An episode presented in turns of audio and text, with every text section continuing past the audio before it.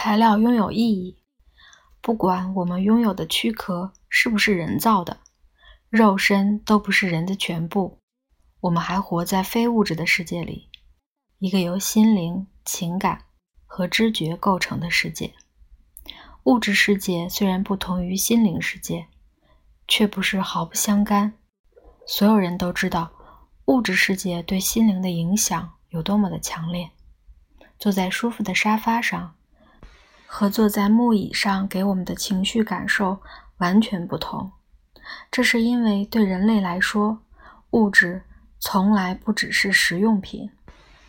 上古考古证据显示，人类一懂得制造工具，就开始制作首饰、珠宝、胭脂、艺术和服装。这些材料的发明是为了文化和美感，而文化和美感。始终是材料科学发展的强大推力。正是由于材料和社会功能关系密切，我们喜欢的材料和出现在我们身旁四周的物质才会那么重要。材料拥有意义，诉说着我们的理念，让我们成为我们。材料的意义在我们的日常生活中随处可见，和材料的用途密不可分。金属。坚硬而强韧，适合制造机械，但设计师也会刻意使用金属，好把金属可靠及强韧的形象注入产品中。金属外观是工业设计语言的一部分，象征着给人类大众运输和机械时代的工业革命。我们大量制造和塑造金属的能力，也塑造了我们。我们敬仰金属，因为它是我们可靠、坚固又强劲的仆人。我们每次坐在汽车或火车，把衣服放进洗衣机、刮胡刀或剃腿毛，都要依靠它。人类有悠久的历史，使得我们对物质的观感很难一概而论。我们为了许多理由喜欢金属，例如工业感。却也为了同样的理由而讨厌它。每种材料都有许多含义，因此我对书中十种材料所选的形容词，并不是唯一标准的答案。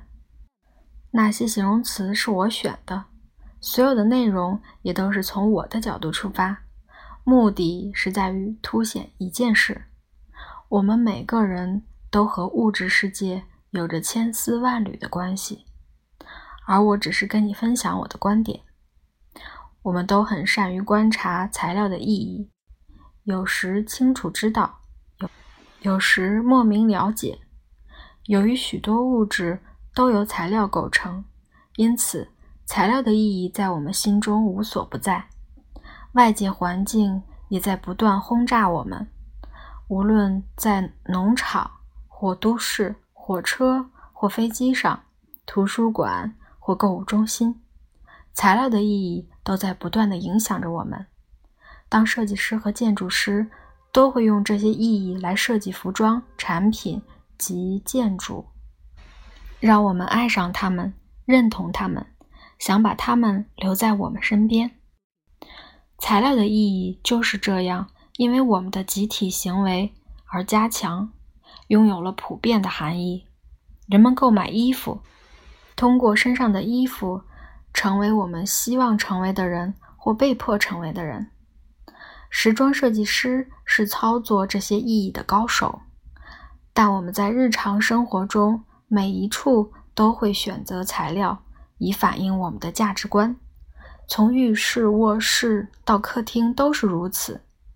其他人也会在工作处。都市和机场把他们的价值展示给我们，这是一个持续反思、吸收与表达的过程。它不断重塑身边物质对于我们的意义。然而，重塑不是单行道。我们想要的是更坚韧、舒适、防水和透气的布料。为了创造出这种材质，就需要了解物质的内在结构。这推动了科学理解，也推动了材料科学的进展。因此，材料确实反映了我们以多尺度的结构展现了人类的需求与渴望。最后，再看一眼我在屋顶上的照片，希望读了这本书之后，你会看到不一样的东西。